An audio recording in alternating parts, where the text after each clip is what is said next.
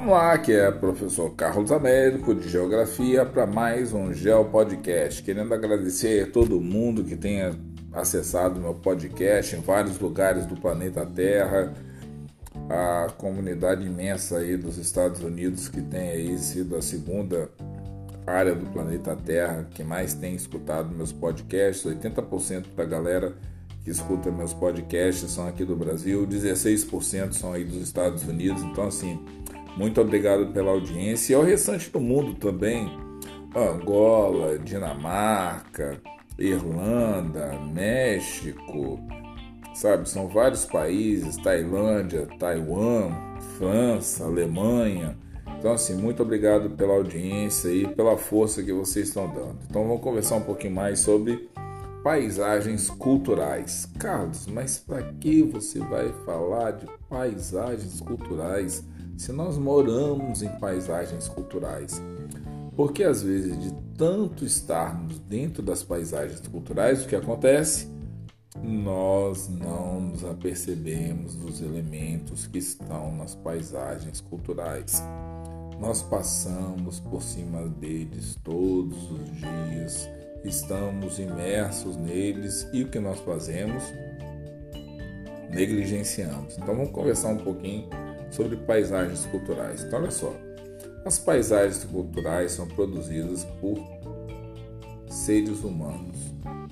Então os seres humanos são os produtores da paisagem cultural, que são compostos, no caso, não só por elementos humanos ou elementos culturais e essas paisagens culturais estão presentes em todos os continentes. Em algumas regiões com mais é, incidência é, de elementos do que em outras, só que todas são importantes, pois a manutenção da nossa vida também está interligada com a existência da paisagem cultural. Em diversas escalas, em diversas altitudes diferentes, altimetrias em relevos dos mais variados e diversos, tipo montanhas, planaltos, planícies, depressões, e aí vai próximo das atividades econômicas ou não, em cada fluxo populacional que existe na superfície da nossa terra, lá estão as paisagens culturais. Em geografia, tanto os fixos quanto os fluxos são aqueles elementos que formam parte do espaço, compondo a paisagem cultural. Enquanto que os fluxos são resultados direto ou indireto da ação humana e repassam as atividades econômicas, políticas, ambientais e culturais para os fixos instalados, modificando seu significado, seu valor, dependendo da intensidade com que esse movimento ocorra, os fixos, por sua vez, permitem ações que modificam o próprio local. Os elementos fixos são aqueles elementos artificiais que permitem ações que modificam o espaço e que são colocados nele pela ação direta ou indireta dos seres humanos. Vamos pensar num fixo que fica ali parado e que transforma de forma direta o dia a dia das pessoas. Aqui em Vila Velha nós temos terminais é, rodoviários. Na verdade são terminais de ônibus. Esses ônibus eles interligam municípios. Eu não sei como é que é o transporte público na sua cidade, mas enquanto não tinha esse sistema é, em parte dos municípios aqui da região metropolitana, a pessoa precisava pegar um ônibus, ir até um determinado local, descer e pegar um outro ônibus para ir para um outro lugar e assim fazendo esse circuito. Com a instalação desse sistema único de transporte, você pode rodar dois, três, quatro municípios ou sem sair do ônibus, ou caso você precise sair do ônibus para passar para um outro ônibus, você não precise pagar uma nova passagem. Então, os fixos, eles são fundamentais para o deslocamento de pessoas, mercadorias, produtos, bens. E isso daí dá uma agilizada, é, uma agilizada no, no, no cômputo geral, do ponto de vista das paisagens culturais, que assim são fundamentais. O que seria de nós seres humanos se nós não tivéssemos esses fixos com essa dinâmica para transportar e dar essa vazão a esse número cada vez maior de pessoas circulando, de mercadorias circulando. Eu estou falando isso daí com relação às pessoas, mas vamos supor na questão dos portos e dos retroportos no planeta Terra. Quer dizer, imagina se você não tivesse esses fixos, como que você poderia pensar na logística de transporte de produtos? Outro fixo também que é muito importante, ou fixos, né? São os aeroportos. Quer dizer, não só pelo deslocamento das pessoas, mas também pelo deslocamento de produtos.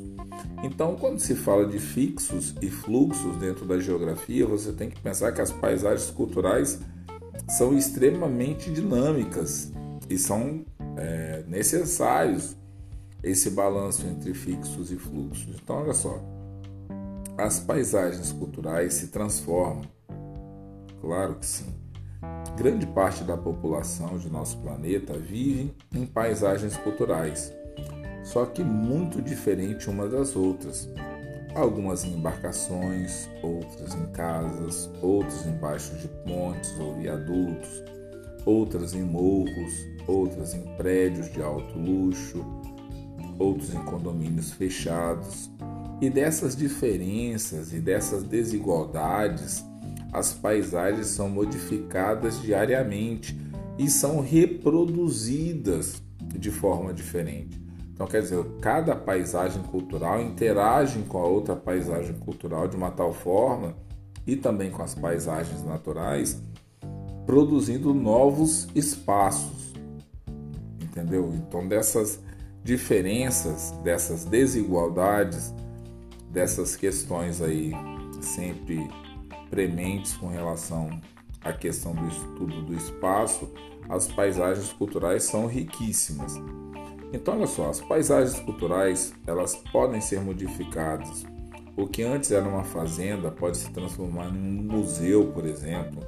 O que antes era uma fábrica pode se transformar numa discoteca, ou numa danceteria, ou num espaço é, para exposição de obras de arte, o que antes possuía uma finalidade, com o tempo foi se adaptando às mudanças da paisagem e isso é um reflexo direto da paisagem cultural.